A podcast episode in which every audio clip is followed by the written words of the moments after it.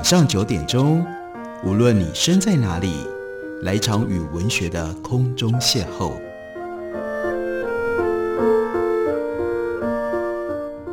杨照谈书，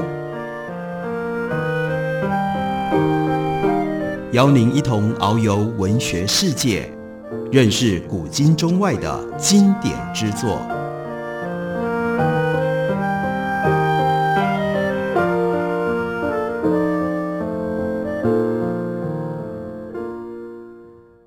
各位听众朋友，大家好，欢迎收听杨照谈书。本节目台北广播电台 FM 九三点一，每个星期一到星期五晚上九点为大家播出。我是杨照，在今天的节目当中，要为大家介绍的，这是英出版的新书，书名很简单，也很直接，从英文翻译过来，所以原来的书名是《The Invention of Surgery》，关键词当然就是 Surgery，也就是手术，所以中文的书名也就直接翻译叫做。手术的发明，作者是 David Schneider。在书的封面上呈现这个作者的名字的时候，后面特别加了 “MD” 两个字，也就表示他是 Medical Doctor。的确，他自己就是一位医学博士。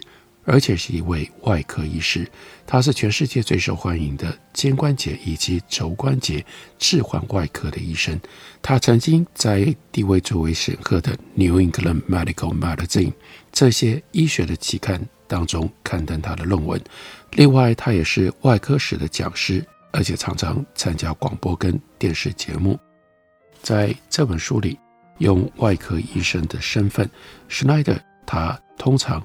会在每一章的前面先告诉我们他的切身的经验，例如说，他就回想他自己在当医学生的时候，他说：“身为一名四年级的医学生，我知道我自己在 Denver 总医院的骨科几乎没有实际的作用，我能够提供的只有热情。但更重要的是，我必须表明自己愿意做任何事情，才能够成为一名整形外科医师。”这是他说叫做外部轮调期，也就是在另一所医学院进行为期一个月的轮调。这是试用期的延伸。由于 Denver 处在相当理想的位置，所以他自己所念的科罗拉多大学，还有他的姐妹医院，也就是丹佛总医院的这个轮调期，总是充满了狂热的医学生。他们必须假装自己是出色的团队成员，又同时要在竞争当中。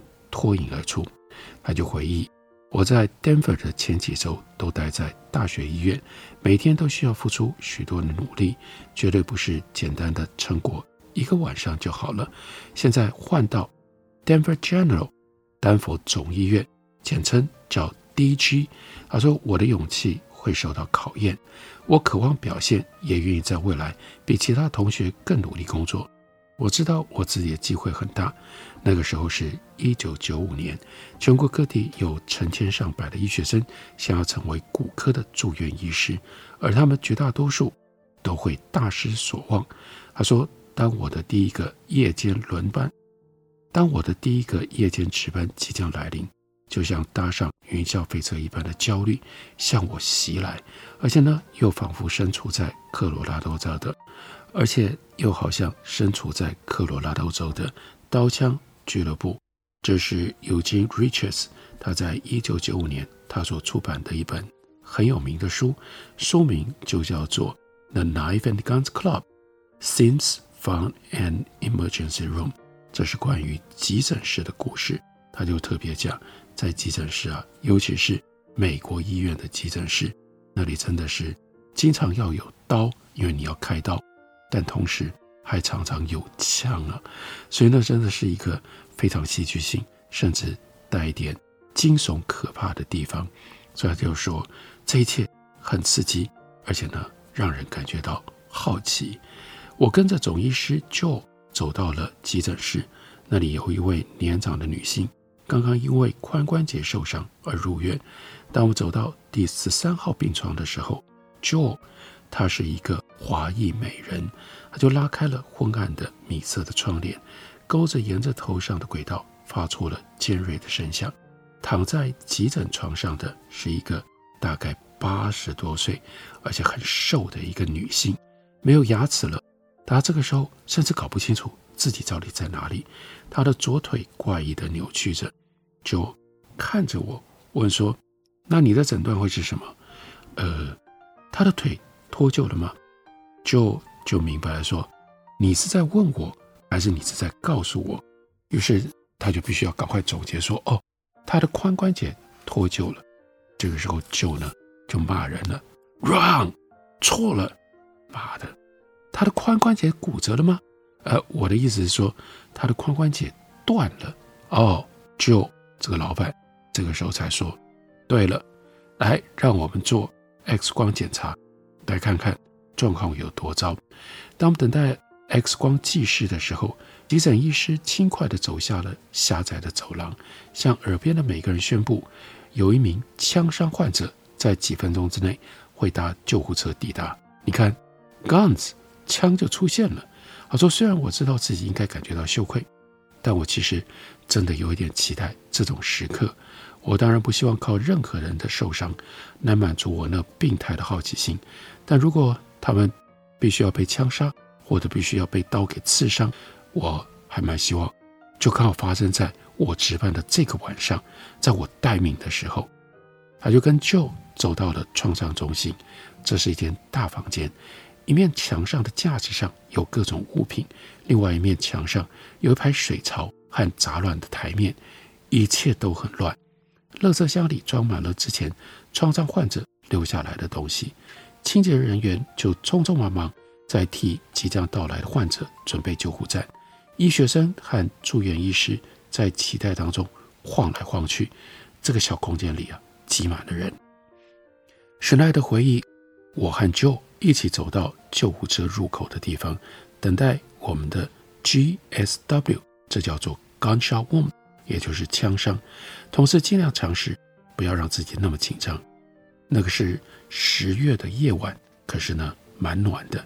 面对这个医院所急诊室的 b e n o c k J，我瞥了一眼穿着浅蓝色塑胶围裙的急诊室护理师，还有技术人员，发现，哎，人家每一个人。都很轻松，甚至呢，带着一点俏皮的态度。他说：“我想，我是唯一焦虑的人，因为我从来没有见过枪击的患者。虽然我相信自己不会在急救的过程当中扮演任何的角色，但完全缺乏专业知识这一点让我很忧虑。”在我身后的急诊室专责护理师走进一般外科跟骨科的住院医师，通知我们。第二辆救护车刚刚也透过无线电传来讯息，又另外有一个被刀子刺伤的患者也要来了。哇，每个人的情绪都高涨了起来。两辆救护车几乎是同时到达，一部从北方，一部从南方来，灯光闪烁，警笛鸣响。他说：“当我努力瞥向患者的时候，第一辆救护车的门被我们的团队成员打开，护理人员把轮船划出。”护理人员把床滑出车外，并且展开它的结构，让床和地面接触。患者是一位还有意识的年轻拉丁裔的男性。我很讶异，他看起来很平静。整个医疗团队也就因此放松了许多。这个患者，他的眼睛飞快扫过周围大多数的团队的成员，不过他仍然保持沉默。他就直接被推进到急诊室。一条静脉注射管路立刻打在他的右背上，一公升的透明液体沿着塑胶管流进到他的静脉。他的白色 T 恤上溅了一些血。作为腹部中弹的人，他流的血比我想象当中少得多。下辆救护车只晚了几秒钟，车门打开，哇，截然不同的场景上演了。这是一名年长的。African American，非裔美人黑人，他坐在轮床上，一条白毯子杂乱无章地缠在他的手上，他的鞋子、他的卡其色的裤子、他的短袖格子衬衫，看他的脸上都沾满了鲜血，显然他非常的痛，他脸色苍白，在担架上扭曲着身体。当他被推进到急诊室的时候，他就苦苦哀求我们尽快处理他的疼痛。之后。就跟我说：“赶快去找出来，那家伙到底怎么了？于是施耐德年轻时候当实习医生的施耐德就跟着救护人员，及时进入到急诊检查室，听取他们的报告。指人 Henry Jones，六十八岁男性，被一位搭便车的人搭讪，在 Henry 答应送他一程之后，他竟然抄了路边的刀捅了 Henry 一刀。那个混蛋家伙试图刺伤 Henry 的肚子，但 Henry 用手挡住了刀，但结果他的两侧拇指几乎被砍断了。目前看起来没有其他的伤口。这个时候呢，就给他挂上了一袋格林氏液，生命征象稳定，近期没有打过破伤风疫苗，也没有其他的医疗问题。这是快速的简报。资深护理师 Stephanie 发现，目前还没有有空的住院医师或者是其他的主治医生，所以呢，他就立刻接手。Harry，我们会照顾你哦，你没有药物过敏，对不对？这个时候呢，Henry 咬紧牙关。几乎屏住呼吸，他真的非常的痛苦。他就说：“我对任何事情都没有过敏，什么都好，给我止痛药。” Stephanie 就离开，到药房去取了一些 Fentanyl，那是一种强效的类鸦片止痛剂。因为所有的创伤小组成员这个时候都在创伤室里去处理那个有腹部枪伤的患者，哎。突然之间，在 Henry 的这边就只剩下 Schneider，还有另外一位年轻的护理师，他就只好抓起了一套手套，然后呢自我介绍，跟他说：“Henry，我是 David Schneider，我是骨科手术团队的医学生，我可以看看你的手哦。”我开始解开 Henry 手上的临时敷料，轻轻展开沾满鲜血的毯子。当我把最后一层离开右手的时候，Harry 痛苦地颤抖，提起白色的棉毯，我看到拇指几乎要和手分离了，只剩下一点小部分的皮肤连着，而伤口上是深红色锯齿状的肌肉，还有切碎的肌腱和搏动的血管。这真的就是急诊室的模样。这个时候，当然就需要。外科医生，外科在人类的历史上是一个非常神奇的发明。要不然，经历了这种外科医生训练的 David Schneider，他也不会有这么高的兴趣，写了这样一本医学史的书，书名就是《手术的发明》。我们休息一会儿，等我回来继续聊。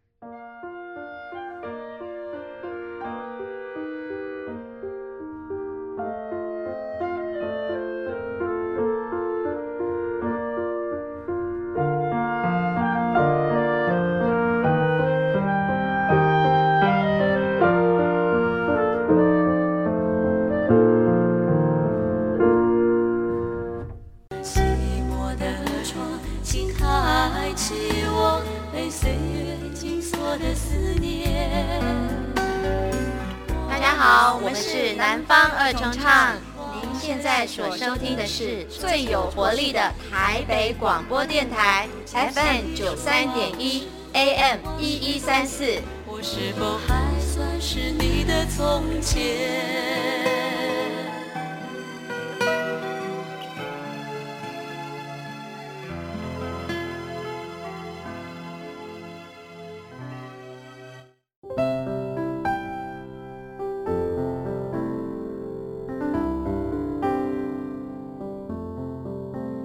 听见台北的声音，拥有颗热情的心，有爱与梦想的电台，台北广播 FN 九三点一。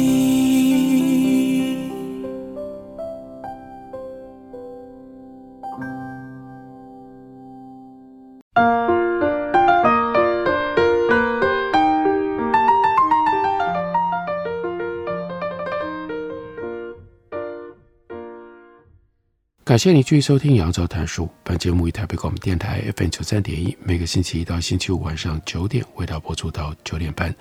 今天为大家介绍的，这是英出版的新书，一本关于科学普及非常重要也很好读的书。重要是因为我们现在有越来越多的人，在你的生活里会跟外科医生、跟外科手术发生关系，而这本书处理的就是。外科手术的发明，这本书的作者叫做 David Schneider，他的名字在后面固定要加 MD，也就是 Medical Doctor。他是一位医学博士，而且他是全世界最受欢迎的肩关节以及肘关节置换的外科医生。所以我们可以特别来看一下，这是他最熟悉的专业，那也就是关节置入手术。他为我们介绍了一位1950年代的骨科医生，叫做 Neil。他的职业生涯那个时候和其他的骨科医师没有不一样，因为当时很少有人专门从事特定关节的手术。除了旧金山、纽约、芝加哥，在几位名医指导底下进行手外科手术之外，世界上没有骨科次专科的诊所。Neil 医生。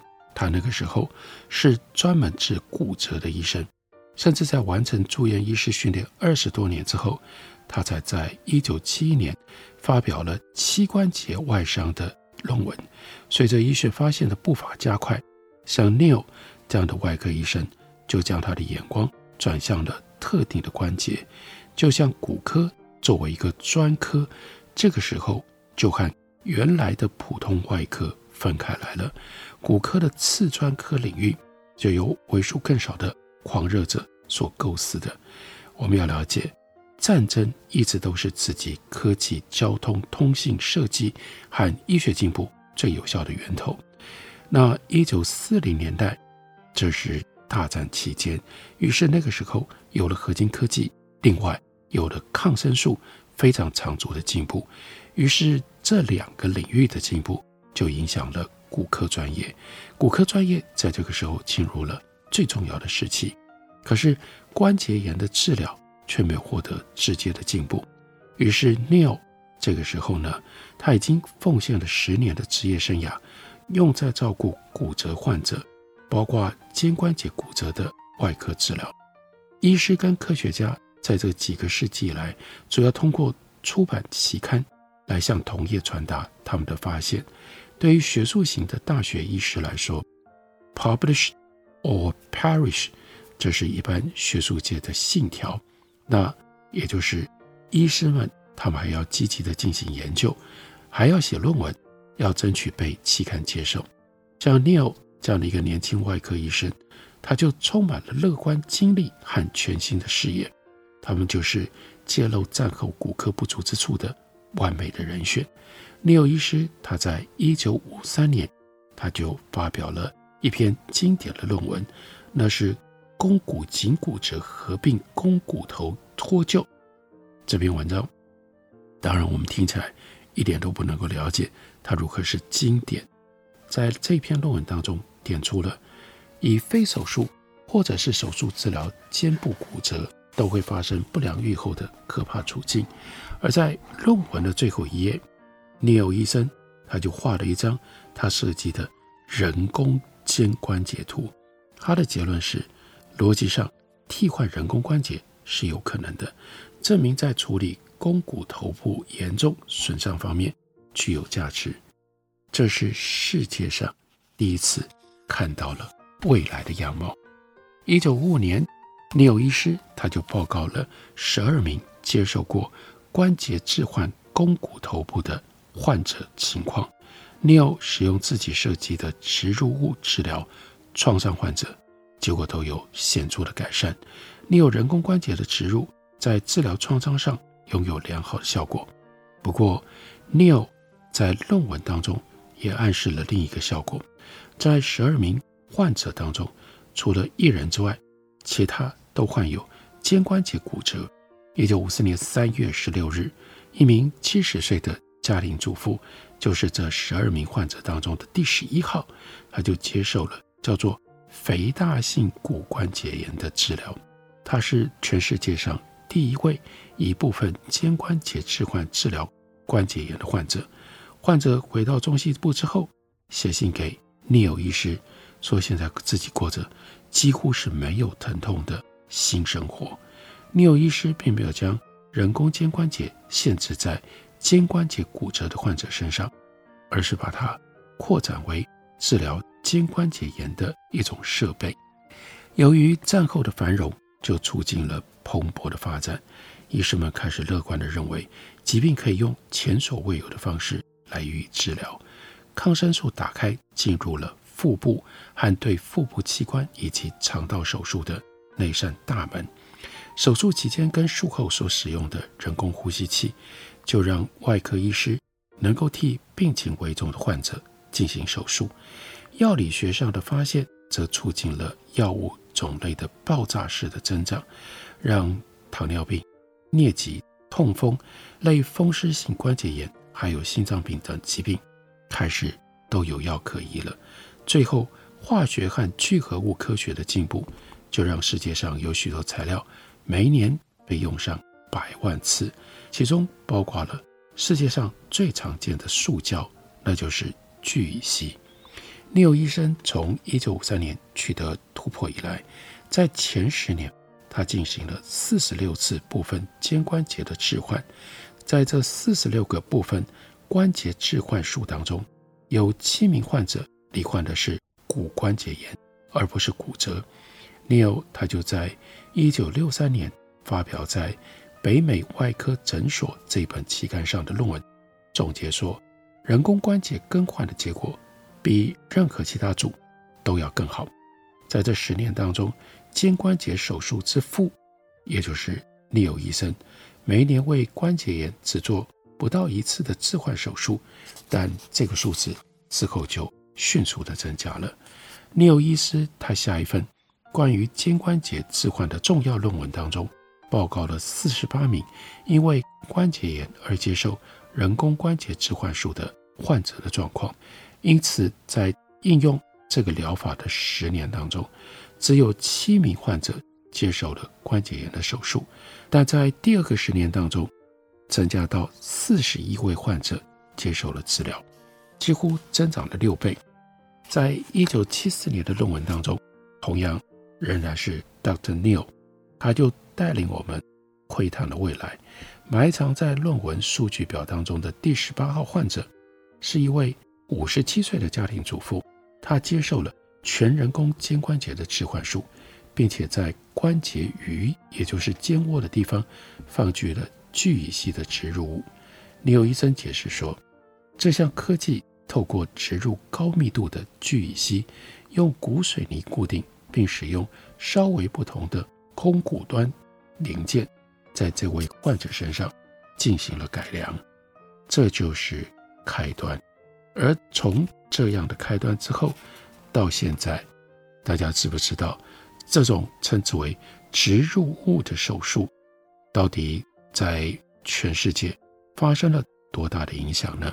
在书里面有一个表，它的时间是二零一四年，距离今天已经将近十年了，意味着这十年来这个数字只会更大更高，而且呢，这只是在美国的数字，我念给大家听。在二零一四年，光是在美国，有六百零八万七千起骨科跟脊椎装置植入手术，有一百六十五万个个例是跟心血管系统有关的，有七万七千例，这是中枢跟周边神经系统的植入手术，有一万四千例，这是耳朵当中的耳蜗。植入物被植入，有两万九千五百三十九起，那是器官移植手术。这一年有七万两千名活产婴儿以体外人工受精的方法诞生的，有七万五千起泌尿科的植入手术，有三百万例人工水晶体植入手术来治疗白内障，有一百万例使用永久人工网膜的疝气手术。有十九万三千起的减肥手术，有二十万起阴道人工网膜手术，有二十一万五千例女性尿失禁的吊带手术，有二十八万六千两百五十四例隆乳手术，有四十五万例的植牙手术。所以整个加起来来看，大家有意识到吗？植入手术在我们今天的生活里普遍到什么样的程度？在美国，光是一年就有一千三百二十八万次。假设复合年成长率是百分之四点五，那就表示到现在每一年跟植入相关的手术数量，那应该是已经超过了光是在美国一千八百万次。大家应该会对这样在我们的生活里如今变得如此普遍的外科手术，尤其是植入性的外科手术，感到很好奇吧？